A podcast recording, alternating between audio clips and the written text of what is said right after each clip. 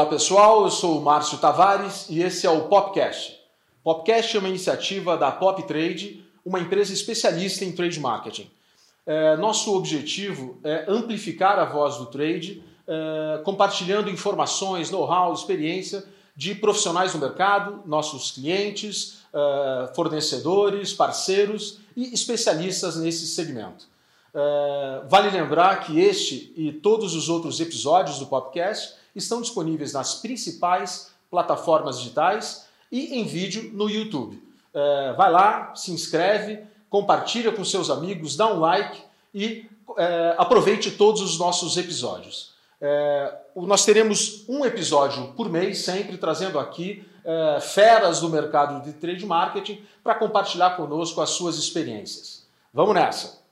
Eu tenho o prazer de receber hoje aqui no, no nosso podcast o Vitor Conde, diretor de trade marketing da Johnson Johnson, uh, para contar para a gente toda a sua experiência nesse negócio que a gente gosta tanto, que é o trade marketing. Muito obrigado, Vitor, por estar tá dividindo aqui o seu tempo, por ter é, comparecido aqui no momento que a gente sabe que é final de ano, muito complexo, muito cheio de atividades. Muito bacana ter você conosco. Eu que agradeço, Márcio. Assim, a gente já tem dois anos de parceria aí que eu conheço e trabalho com vocês. É muito bacana a iniciativa que vocês têm tido com a Pop. E é um prazer estar aqui, né? Obrigado também para quem está nos escutando. Vai ser super gostoso a gente compartilhar um pouco dessas experiências. Que bacana, Vitor. Eu queria começar o nosso podcast de hoje uh, com você contando como é que você veio parar no trade marketing, de onde você veio, o que, que você fez, o que, que você come, o que, que você estuda, qual que é a tua experiência que fez você chegar até aqui nesse cargo tão importante. Legal, Márcio, bacana. Primeiro, assim, é, como o Stack vai começar a dizer um pouco durante a nossa conversa, né? Eu sou baiano, sou teropolitano, sou formado em administração pela Universidade Federal da Bahia. É, e eu comecei minha carreira um pouco para outro caminho, né? Acabei indo para auditoria, começando trabalhando na Deloitte. É, e com o tempo eu fui percebendo que não era exatamente aquilo que eu queria para o meu futuro e eu decidi fazer é, um programa trainee de uma grande empresa em São Paulo. Eu olhava para o mercado, via São Paulo como né, o grande centro é, e acabei passando no programa trainee da, da Johnson Johnson. Na época eu lembro que o trainee era para a área comercial e eu na faculdade não tinha dados sobre a área comercial, não tinha tido matéria sobre a área comercial. E perguntaram, você quer trabalhar na área comercial? Eu falei, bom, meu sonho de consumo é trabalhar na área comercial, né? Eu queria entrar no programa e depois conhecer. E nesse processo, fui me apaixonando um pouco por execução por vendas. Né? Eu comecei em vendas no canal indireto, acabei depois indo para trade marketing. Aqui em São Paulo sempre? Aqui em São Paulo sempre. Né? Na verdade, eu comecei em Campo Grande, no distribuidor, cuidando do distribuidor. Depois acabei vindo para São Paulo, movi para trade marketing. É, fiz três anos e meio em trade marketing e aí eu passei uma jornada em marketing nove anos olhando um pouco o outro lado, olhando a estratégia, tentando entender um pouco como que as coisas se é, conectavam. É, e depois desses nove anos eu tive é, um convite para voltar para a área comercial em uma, uma posição mais sênior, né? E eu tinha o interesse de desenvolver assim é, pessoas, né? Os times nas áreas comerciais são maiores e também eu acho que qualquer profissional precisa ter uma experiência comercial muito forte, mais sênior para se desenvolver. Então, eu acabei assumindo a área de trade canais dentro da, da Johnson Johnson e aqui estou há três anos, desde janeiro. Eu tenho o privilégio de liderar o time de, de trade da Johnson Johnson. Que bacana. E você começou cedo, né? Então, esse episódio de, de você então entrar como trainee na Johnson foi com que idade? Bom, acho que o uso de Neutrogena, né, de Neostrata tem me ajudado. Obrigado pelo cedo como um todo, mas é, eu vim para aqui há 16 anos e meio. Eu vim com, com 24 anos para cá. Então tem sido. Eu, eu, brinco que eu já sou solteiro paulistano, né? Se eu vou para lá, o pessoal fala que eu tenho sotaque de paulista, se eu estou aqui, eu tenho sotaque Você de sabe baiana, que isso acontece comigo também. Eu sou de Curitiba, lá eles me sacaneiam que meu sotaque é daqui e a mesma coisa lá. Então somos nós, os expatriados, que vivemos essa situação. O Vitor, é, Poxa, hoje você está eh, uh, vivendo uma realidade, aliás, muito peculiar. Eu queria que você contasse para a gente um pouco desse spin-off que a Johnson Johnson está fazendo globalmente e que você está liderando aqui na área de trade marketing. E você representa uma empresa muito relevante nos canais onde atua, né? Aliás, são diferentes canais com é, personalidades, com tamanhos e com importâncias diferentes. Como é que é essa, esse teu dia a dia? Quais são os desafios? Especiais que você encontra na, na, na no, no, no, no, trade marketing da Johnson Johnson aqui no Brasil? Legal. É, Márcio, assim, quando a gente olha um pouco do mercado de bens de consumo globalmente, esse movimento de spin-off tem sido até constante né, nas grandes empresas. É verdade. A dinâmica de bens de consumo com a dinâmica farmacêutica está muito diferente, mudou muito a dinâmica de bens de consumo. Você precisa, nesse mercado, ser muito mais ágil em tomadas de inovação, em tomadas de decisão, em execução, em inovação.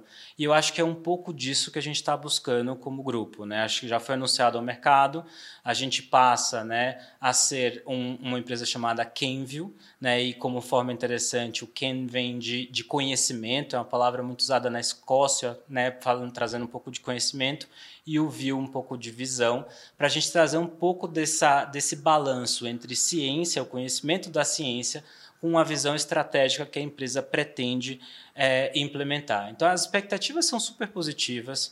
Eu acho que a gente tem muito a ganhar, principalmente em agilidade. É, tem sido feito um trabalho muito forte de posicionamento global, de branding. Isso aconteceu no mundo inteiro simultaneamente. Isso está né? acontecendo no mundo inteiro simultaneamente. Né? A gente é, já anunciou o spin-off as fases para o mercado globalmente. A gente anunciou já globalmente, se vocês entrarem no, é, nas redes sociais, no Google, inclusive tem já uma página da, da Kenview no Instagram. A gente começou a anunciar os nomes, internamente já falamos de valores. Então tem sido feito um trabalho muito grande de, de posicionamento de marca. Né? Só para você ter um pouco de dimensão, essa empresa vai faturar mais que 15 bilhões de dólares no mundo, ou seja, uma, uma gigante de bens de consumo consumo, né? A gente está para decidir o nome, por exemplo, foram mais de 100 países consultados, mais de 89 idiomas que o time teve que buscar para isso. É, e a gente entra, obviamente, muito forte com a expectativa de continuar crescendo bastante no mercado brasileiro e no mercado global. Eu tenho, acho que uma dúvida que fica para todo mundo. Puxa, a Johnson Johnson é uma marca, talvez uma das marcas mais conhecidas e mais valorizadas do mundo. E, e agora vocês fazem esse spin-off, então, e viram a Kenville. Como é que ficam as marcas Johnson Johnson que a gente conhece tanto aqui no Brasil e no mundo inteiro? Acho que essa foi uma dúvida de todos nós, né, quando o processo iniciou. E eles foram muito pragmáticos na decisão, né? As marcas continuam com o nome Johnson sendo comercializadas é, e com a parte de inovação com, com não muda nada. Não muda nada, né? Não muda, não muda nada realmente com com essa mudança do spin-off. E do ponto de vista pessoal tem sido bem interessante, né? Eu acho que participar de um processo de spin-off ele é desafiador, obviamente, Sim. porque né, você precisa entender a estratégia, fazer com que seu time entenda a estratégia, explicar para o mercado a estratégia. Mas eu acho que a gente já está passando um pouco dessa fase. Eu acho que os clientes já entenderam que a gente veio para jogar forte, que essa mudança é uma mudança para melhor. A gente vê o time internamente é, extremamente engajado também com a estratégia é, e a gente como liderança com um desafio super grande. Né? Eu brinco que daqui a um ano, dois anos, a gente vai olhar para trás com bastante orgulho do que a gente está construindo aqui como empresa nesse momento. Eu não tenho dúvida, até porque no portfólio da Johnson Johnson uh, a gente tem, vocês têm aí muitas marcas que são líderes dentro das suas categorias específicas. Né? Então, tem, tem uma missão também de sustentar essa, essa liderança. E, e como é que fica, Vitor, a questão de lançamento? Porque a Johnson Johnson tem uma empresa respeitada também por lançar produtos. Uh, uh, qual é a expectativa? Isso melhora? Isso mantém com a Kenville? Tem alguma alteração nesse sentido esperada? É, eu acho que é legal a gente falar um pouco sobre o desafio né, de bens de consumo. Então, quando eu voltei lá e falei de agilidade, eu vejo dois grandes desafios em bens de consumo. A agilidade e como que você consegue construir valor. Né? A tendência do mercado é se comoditizar. Não é um mercado que cresce absurdamente em valor quando você olha bens de consumo como um todo. E o nosso posicionamento é atuar em categorias onde ciência e marcas de valor elas façam a diferença para os consumidores, para o varejo e para a empresa. Né? Então, o foco vai estar sim em inovação, porque se você quer gerar valor, através de inovação é onde você busca. E aí você, vocês vão ver né, ao longo do tempo como ciência vai ser cada vez mais relevante. A gente tem a escolha de atuar em categorias com alto poder de crescimento via inovação para cumprir o papel, né, tanto para o shopper de trazer essa novidade desse valor, mas para o varejo também, da gente construir categorias que se diferenciem, para que você saia do transacional, de ficar sempre na dinâmica de preço é, e promoção. Né, que eu acho que a tendência hoje, quando a gente olha o mercado brasileiro, né, é uma dificuldade grande. Sem né? Estamos num momento difícil. E a discussão está sempre, ela tende a ser de preço e promoção. A gente tenta se posicionar como uma empresa que vai olhar além, que a gente vai ajudar né, tanto o varejo a construir via inovação e via marcas valor para as categorias, não só para as nossas marcas, é, mas também ocupar esse espaço diferente no mercado. Que bacana. Missão bastante relevante, né, Vitor? Vitor, me conta uma coisa. Você, você então responsável pelo trade marketing, como é que você tem trabalhado ou entendido a dinâmica muito nossa aqui brasileira, né? meio as nossas jabuticabas, como por exemplo o atacarejo, que tem uma importância que não existe no resto do mundo, uh, o shopper, a nossa questão de, de classes sociais e, e, regionalismo, né? muito importante, você que vem da Bahia, muito relevante e tal. Como é que isso uh, uh, ajuda ou atrapalha no teu dia a dia esse jeito brasileiro de, de, de fazer trade marketing?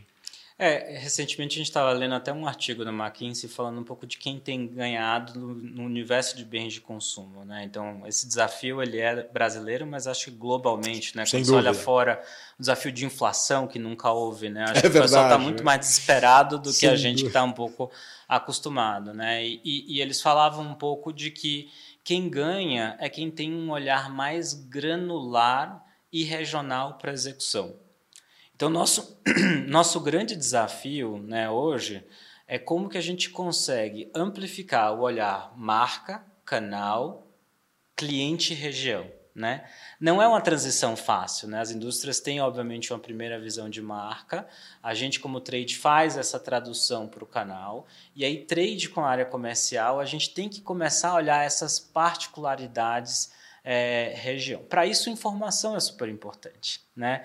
E a gente tem o privilégio de viver em um momento em que temos muitas informações. Então, o grande desafio não é nem ter a informação, é como que você transforma a, a, o dado em uma informação relevante para a tomada de decisão.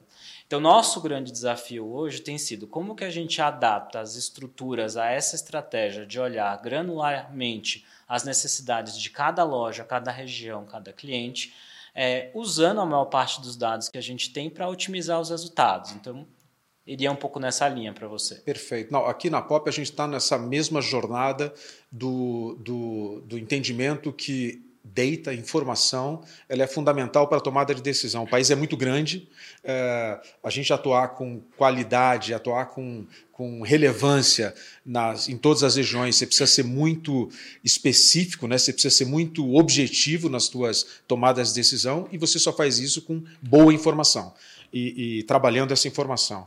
É, o, o, dentro dessa, de, desse desafio de dia a dia, de trade, de operação. Como é que é a sazonalidade para Johnson Johnson ou para Kenville? É, ela influencia? Eu sei que verão é um momento super importante. É, a gente tem algumas categorias, como chocolate, como material escolar, é, onde a sazonalidade é bem relevante. Quanto que a sazonalidade impacta no dia a dia de vocês? Olha, a gente tem uma posição relevante em duas categorias relativamente bem sazonais, né? tanto em OTCs como proteção solar. Então é plano verão, plano inverno o tempo inteiro, né? O bom é que a gente fala de plano verão no inverno, tá sempre chovendo, e de plano inverno no verão tá sempre no é sol. Bem é uma piada interna que a gente tem lá, né? Do tipo, sempre que a gente vai falar de plano é assim. Eu acho que a sazonalidade, ela só é, aumenta a responsabilidade da execução. Né? Acho que empresas que trabalham com sazonalidade são empresas que aprendem a executar em outro nível. Porque qualquer perda Sem naquele dúvida. período é uma perda muito relevante. Né?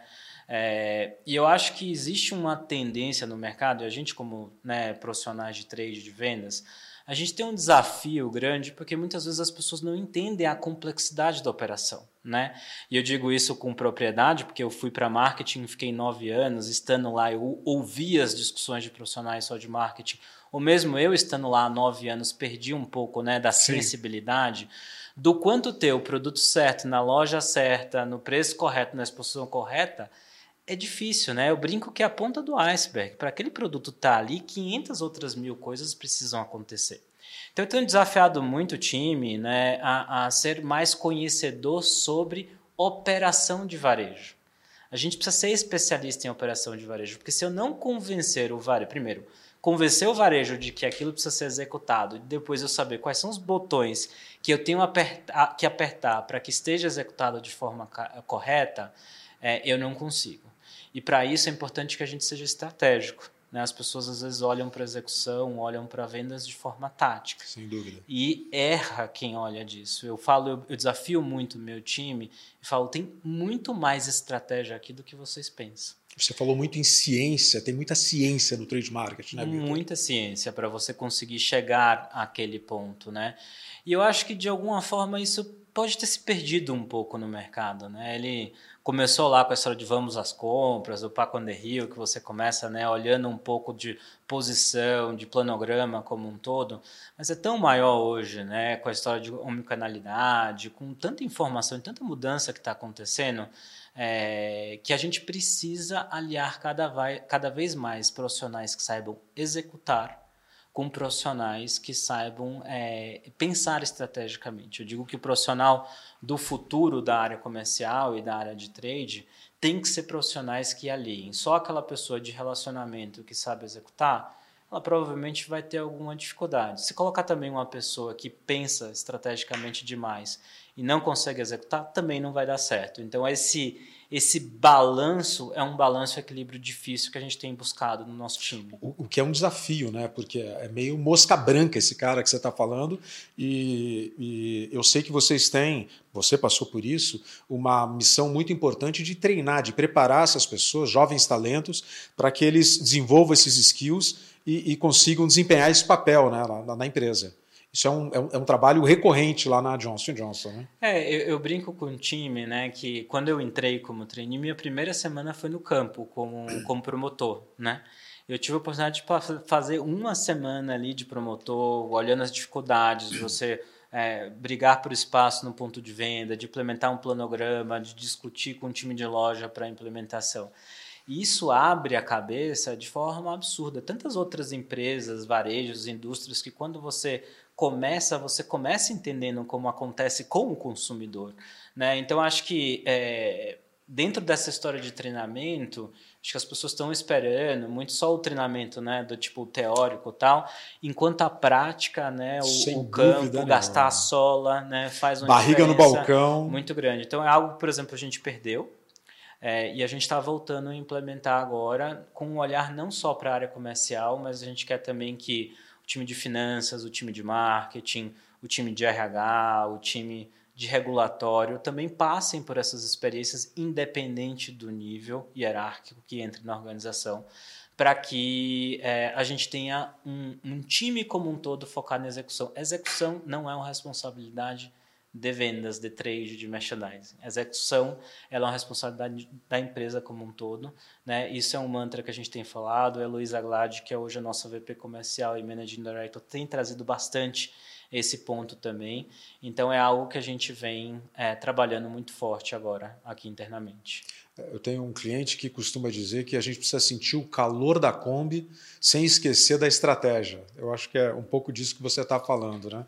E, e, e Vitor, falando de equipe, você falou bastante de time, equipe, e, e cada indústria tem um, um, jeito diferente de gerir o trade market. Né? Tem disciplinas diferentes embaixo dessa cadeira. tal. Como que funciona lá na Johnson Johnson? O que, que você cuida uh, dentro da, da, da, da tua responsabilidade, do teu dia a dia como diretor de trade marketing. Legal.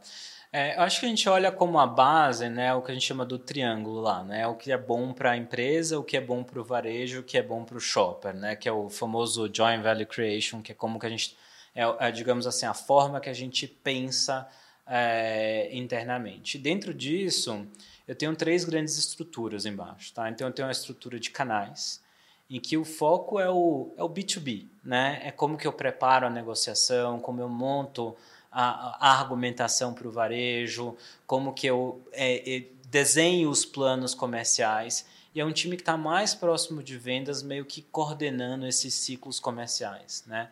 Eu tenho outra perna que é mais focada no shopper, que é o que a gente chama de trade categoria aqui, é, que tem a responsabilidade de entender a dinâmica do shopper no ponto de venda, né? Quais são as alavancas, quais são os canais, é, como que eu vou fazer com que essas é, marcas e essas categorias cresçam como, como um todo.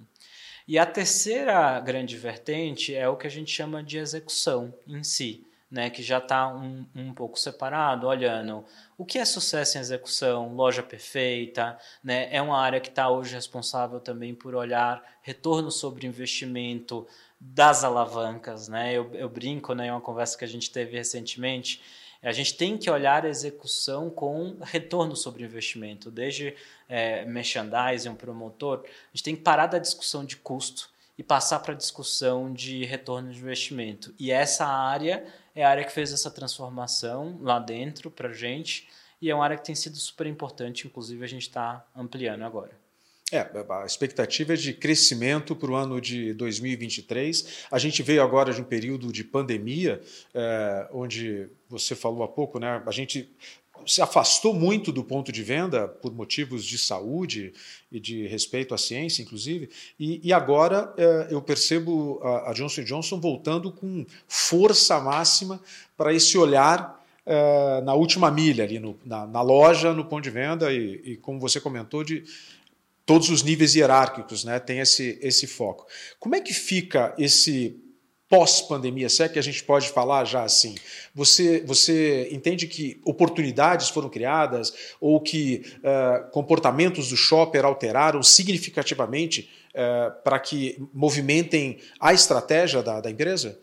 É, a gente vê o ano de 2022 como um ano de adaptação da nossa estratégia. Eu acho que a gente teve que fazer alguns ajustes, é muito em linha com o que eu falei mais cedo, né? Em como que a gente olha é, a geração de valor para as categorias. Isso passou um pouco por um olhar de execução. A gente tem um foco muito grande em RGM, em como você olha portfólio. Produtividade de gôndola tem sido uma discussão muito grande dentro da gente. Né? Acho que houve uma tendência em várias categorias. Você olha hoje no varejo, né? É super difícil, alguns produtos de ladinho. E se você faz uma análise mais restrita, é do tipo assim, tem muito SKU hoje que não faz Sem sentido. Dúvida. Então a gente internamente fez esse trabalho de eliminar a complexidade né, interna é, e a gente tem trazido essa discussão como um todo para o varejo, né? Porque a história do online, do omnicanal, ele te ajuda a prateleira infinita, mas a loja continua tendo uma gôndola né, finita ou não elástica, como Sem a gente dúvida. sempre costuma falar. Né? Então tem um pouco desse, desse desafio da gente olhar é, a parte de produtividade de gôndola. Acho que outro grande desafio é a inserção do digital, né, como um todo, é, desde no sentido da jornada do shopper, é, mas também dos diferentes possibilidades que ela dá para você trabalhar dentro da loja ou mesmo no, no O2O como um todo. Né? Eu acho que é uma, uma oportunidade que a gente tem trabalhado, a Johnson tem aumentado bastante o time exclusivo né, de, de e-commerce né, e de o que a gente chama de connected commerce, olhando né, digital como um todo.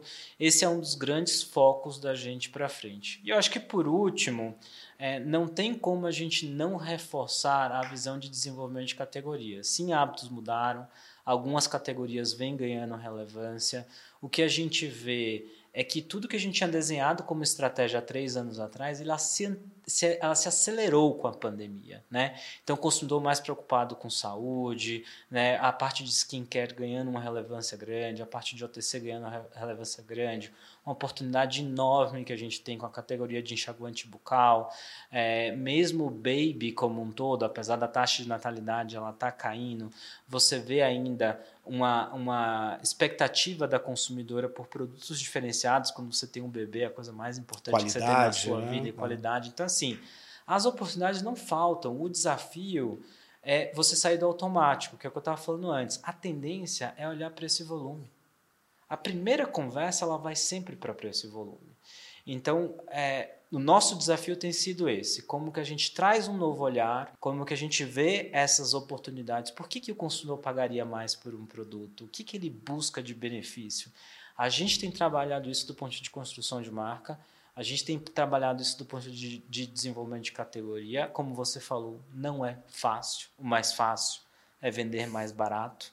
Mas também o vender mais barato é um caminho que a médio e longo prazo a gente já sabe para onde vai. Né? Destrói o negócio. Destrói o negócio, destrói o negócio meu, destrói o negócio do, do, dos, dos nossos parceiros e não é para onde a gente vai. A gente vai fazer o caminho mais difícil, mas é o caminho que a gente tem certeza que a médio e longo prazo vai trazer mais benefício para todo mundo. É, e se tem alguém que pode fazer isso e, e deve fazer isso, são vocês que lideram né, o, o, mercado. Isso traz também uma responsabilidade né, nesse sentido de combater essa mentalidade mais uh, vamos dizer assim, uh, uh, simplória da, de negociação e de, e, de, e de venda de produto.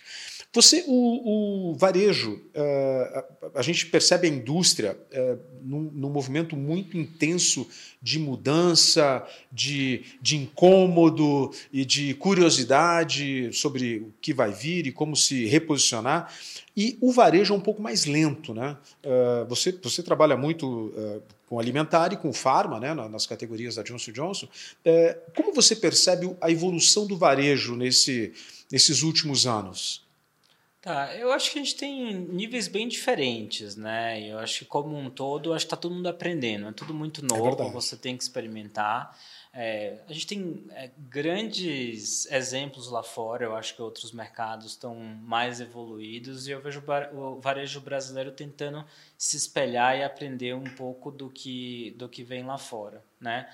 Essa, essa tendência de olhar a loja como um centro de abastecimento e você não pensar só na venda da loja, Sim. Né? E você olhar ali como que ela pode cumprir um papel, acho que é uma tendência que já está relativamente bem estabelecida, né? Como um todo. Eu acho que um olhar para novos formatos de venda, né? Você vê alguns varejos é, entrando quase num porta a porta, né? Buscando que outras pessoas possam vender para você é, pode ser interessante. Você tem empresas né, que eram majoritariamente de porta a porta ou até majoritariamente de franquias, por exemplo, expandindo o modelo de negócio Sim, como é um verdade. todo. Então, assim, é uma, é uma pequena revolução que a gente vê acontecendo de forma bem acelerada em alguns clientes. É, e eu vejo uma super oportunidade para a gente trabalhar em parceria. Né? É o que eu falei, a gente está ampliando muito os nossos times que estão olhando para a tendência, para a inovação, para a estratégia. É, tem muita coisa que a gente, como empresa global, pode né, claro. é, trazer de fora. Sem acesso mais facilitado. Tem acesso né? com facilidade, você tem acesso também a parceiros globais de um ponto que estão mais avançados uhum. e que a gente pode é, trabalhar. Então a gente tem visto muitas oportunidades de contribuir e fazer ações em conjunto ali. Muito bom, muito bom. O desafio é grande, mas tem muito trabalho aí sendo executado para dar conta do recado. Parabéns. Vitor, eu quero falar um pouco agora sobre futuro. Vamos lustrar a bolinha de cristal aqui e tentar uh, antecipar o que, que a gente entende que pode acontecer no futuro, falando obviamente de trade marketing, tendências, tal, o que, que você entende que está acontecendo, uh, uh, que vai mudar nos próximos anos essa relação com o shopper, com o varejo. A gente vê o shopper mudando drasticamente o seu, a sua jornada. Ele hoje é mais rei, é mais protagonista do que nunca, né? Ele decide aonde ele compra, em que canal, onde ele recebe, como ele paga, como ele usa, mais do que nunca. É, isso traz desafios né, para a indústria, para profissionais como nós que temos que correr atrás e satisfazer essas necessidades. A gente tem uso intensivo de tecnologia, cada vez mais tecnologia é, é fundamental para a gente é, ter a capilaridade necessária, ter a acuracidade necessária na nossa operação. A gente tem dados se transformando cada vez em, em, em, em, produto mais relevante. Você já falou muito bem no, no, no, no outro bloco sobre a importância de tratar dados e de interpretá-los como é que você vê, então, essa, esse desafio? Para onde a gente vai, na tua opinião? Vamos filosofar. Legal, Márcio. Eu, eu, sou particularmente entusiasta assim, de inovação de futuro, procuro me atualizar bastante, né? E acho que você foi tocando alguns temas super relevantes, né? Acho que primeiro a gente pensa no ponto de venda, né? A gente estava aqui no backstage, você me perguntou, o ponto de venda vai morrer, né? É, e um pouco do que eu vejo, né, é que você tem que buscar ter para cada ambiente de varejo a experiência correta Né? Então, o ponto de venda tem um papel extremamente importante ainda em construção de experiência. Né? Você vê não só em farmácias, supermercados, mas você vê em outros varejos, né? o como que algumas lojas conceitos e como que a, a experiência faz a diferença na construção de marca, mas a experiência pode ser a não experiência. Né? A gente estava conversando, por exemplo, sobre o modelo do Cash and Carry, em que eles implementaram um modelo de que a pessoa vai ali, ela sabe que ela não vai ter todo o outro, é, todas as outras experiências, mas no final ele tem um outro benefício. Então tem que estar muito aliado à missão de compra, né? Qual é a missão de compra da categoria para o tipo de loja e como que você constrói isso, né? Eu acho que é, o que vem de tecnologia aí é, é, vai ser realmente absurdo. Eu acho que a gente tem um desafio grande de contar valor né, no ponto de venda, mas de forma sem gerar né, a fricção. É, o problema hoje no ponto de venda é como você otimiza o tempo do, do shopper ali. Ele não quer ficar gastando muito tempo. E eu quero que ele, em vez de olhar o preço, ele olhe o benefício uhum. do produto. Como que eu faço isso de forma rápida? É um desafio que eu tenho com o meu time, né? Como que a gente faz isso de forma como rápida? Como comunica, como impacta? É, exemplo, tá todo mundo trabalhando com QR Code, né? Aí você chega lá, o cara abre, vai para o site, aquela informação, você procura. Como você dá respostas mais rápidas, mais curtas, para que o, o, que o consumidor está realmente procurando? Porque eu acho que isso pode ser, de alguma forma, é, algo que vai mudar o negócio. Né? Na hora que você conseguir fazer isso, em vez eu, brinco para o meu time, então, uma coisa que eu já falei, em vez do cara pegar lá, o da, da, da shopper pegar o produto e olhar o preço, eu queria que ele fosse olhar o benefício. Eu queria trocar aquelas maquininhas todas de preço por benefício. Né? Eu acho que uma vez quando a gente conseguir fazer isso, a gente vai estar tá em, outro, em outro lugar. Então, experiência é, em loja é super, super importante. Acho que você tocou no ponto de tecnologia e eu acho que esse é um desafio grande, né?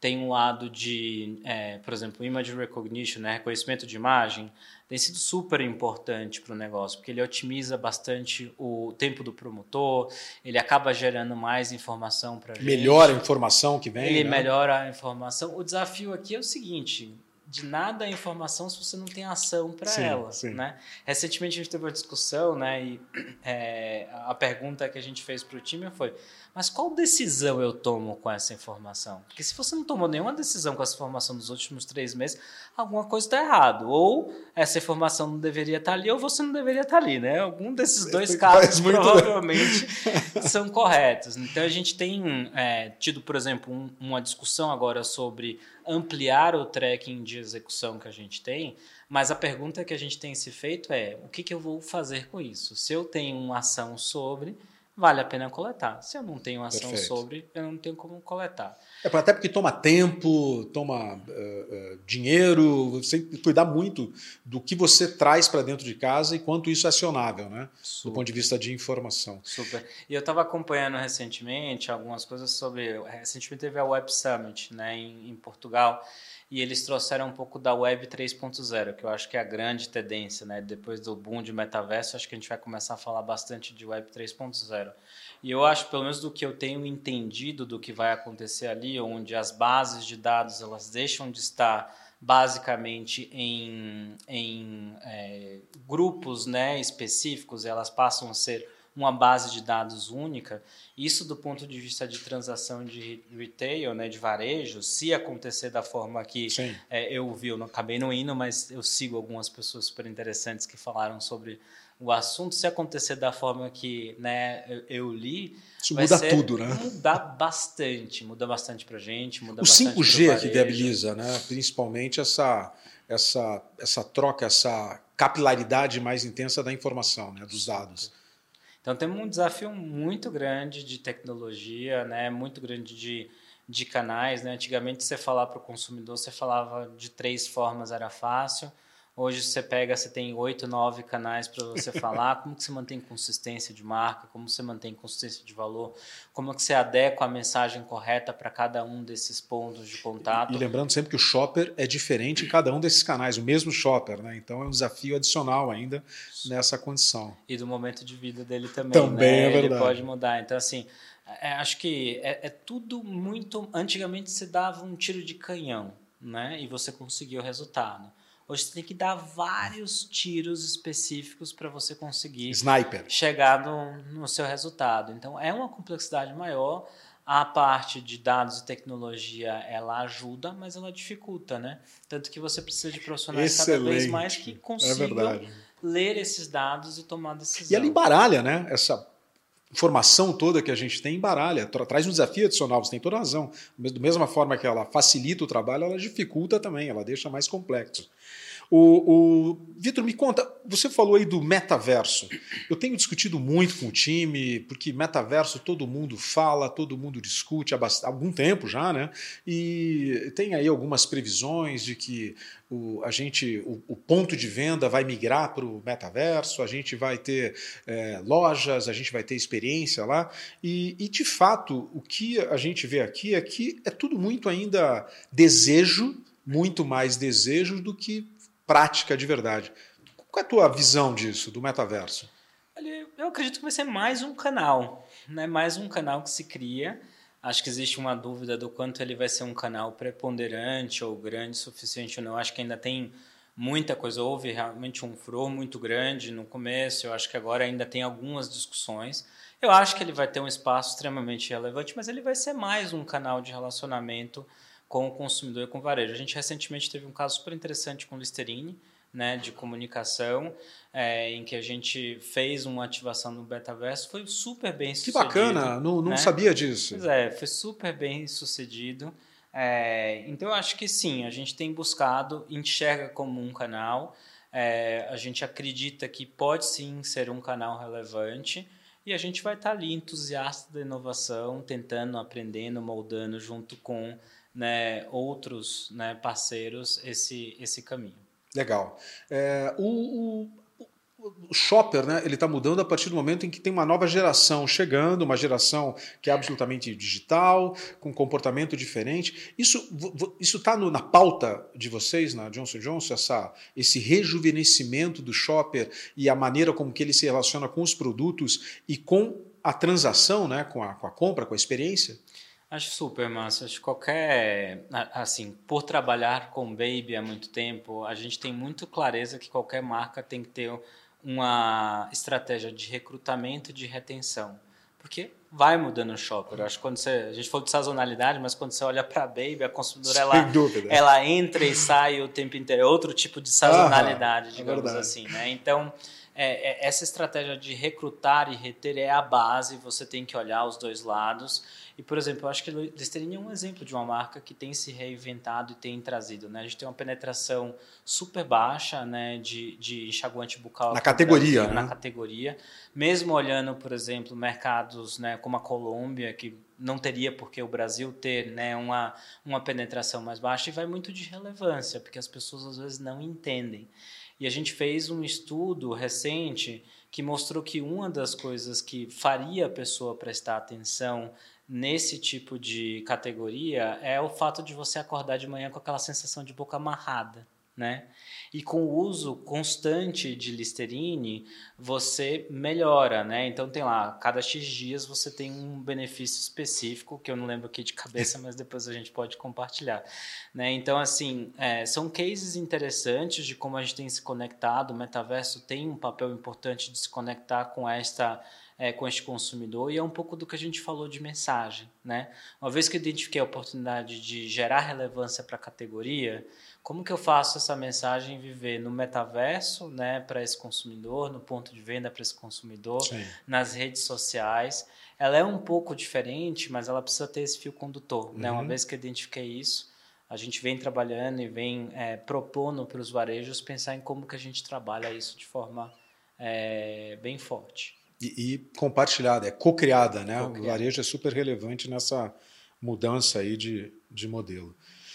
Muito bacana, eh, Vitor. Eh, eu agora queria mudar um pouco, drasticamente, a nossa conversa. Muito interessante, aprendi demais aqui nesse nosso papo, mas eu queria saber um pouco mais do lado B do Vitor. O que, você faz quando você não está lá com o crachá da, da Johnson Johnson? Como é que é o teu dia a dia no final de semana? Qual é o teu lado B? Legal. Bom, Márcio, eu sou pai de dois filhos, né? O Esse Rafa, é um lado Bzão. É, já ocupa, já ocupa boa parte do meu tempo livre, né? Então, assim, é, eu tenho o Rafael, de, vai fazer agora sete anos, o Guilherme faz quatro anos no ano que vem, ainda... Paulistanos. Uma, paulistanos, né? Minha esposa é paulistana também. Então, assim, já ocupa bastante né, o espaço como um todo. É, eu, particularmente, acredito bastante na equidade, então eu trabalho bastante em casa em dividir é, de forma bem igual né, as tarefas e os cuidados. Me considero né, um pai super, super presente. Aprendi muito né, com paternidade junto com ela, li bastante sobre o assunto, discuti muito. Eu tenho o privilégio de trabalhar a maior parte da minha carreira com mulheres, né? E com a categoria de baby ali, de certa forma a gente ia discutindo, tive exemplos de mulheres super fortes, então na, na, na carreira ali, então fui a, a, aprendendo isso e eu acho que eu ocupo um papel importante ali dentro da relação para que a gente consiga construir isso. Então paizão, né? Dois filhos, ocupo o meu espaço, louco pelo Ó, Deixa Bahia. eu dar aqui uma, uma, um depoimento, pessoal. Eu já participei de algumas reuniões, algumas vídeo vídeo uh, reuniões, onde estava lá o Vitor resolvendo algum problema dos filhos, é um cara super presente mesmo, uh, é, e é um apaixonado, dá para ver que é apaixonado por isso. Você disse que é Bahia. É, o, o torço pro Bahia, né? Agora, né, com o grupo City provavelmente comprando Bahia, vamos aqui vamos ganhar, acreditar. Vamos ganhar de todo mundo aqui em São Paulo, campeão mundial, não tem essa. Torço pro Bahia, adoro futebol, acompanhando a Copa do Mundo, né? É, acompanho bastante. É, nos últimos dois anos, tenho feito, no último ano, na realidade, tenho feito box, né, que foi uma atividade que me ajudou bastante, né, com saúde, inclusive te indiquei. É verdade. Mais, é você, verdade. Né, preferiu, eu arreguei, pessoal. Preferiu continuar na cerveja, eu tô sabendo disso, né? É, enfim, gosto bastante de, de, de esportes, bastante de família. Acho que ultimamente a família tem tomado bastante do, do meu tempo. Que bacana. Ó, pessoal, é, conversamos aqui com o Vitor Conde, esse cara sensacional. O papo foi muito bom, Vitor. Aprendi bastante. Espero que o pessoal tenha curtido tanto quanto eu. Obrigado mais uma vez pela tua participação, pela tua disponibilidade e que você tenha muito sucesso, continue tendo muito sucesso na tua carreira e que a Johnson Johnson progrida cada vez mais com o teu apoio.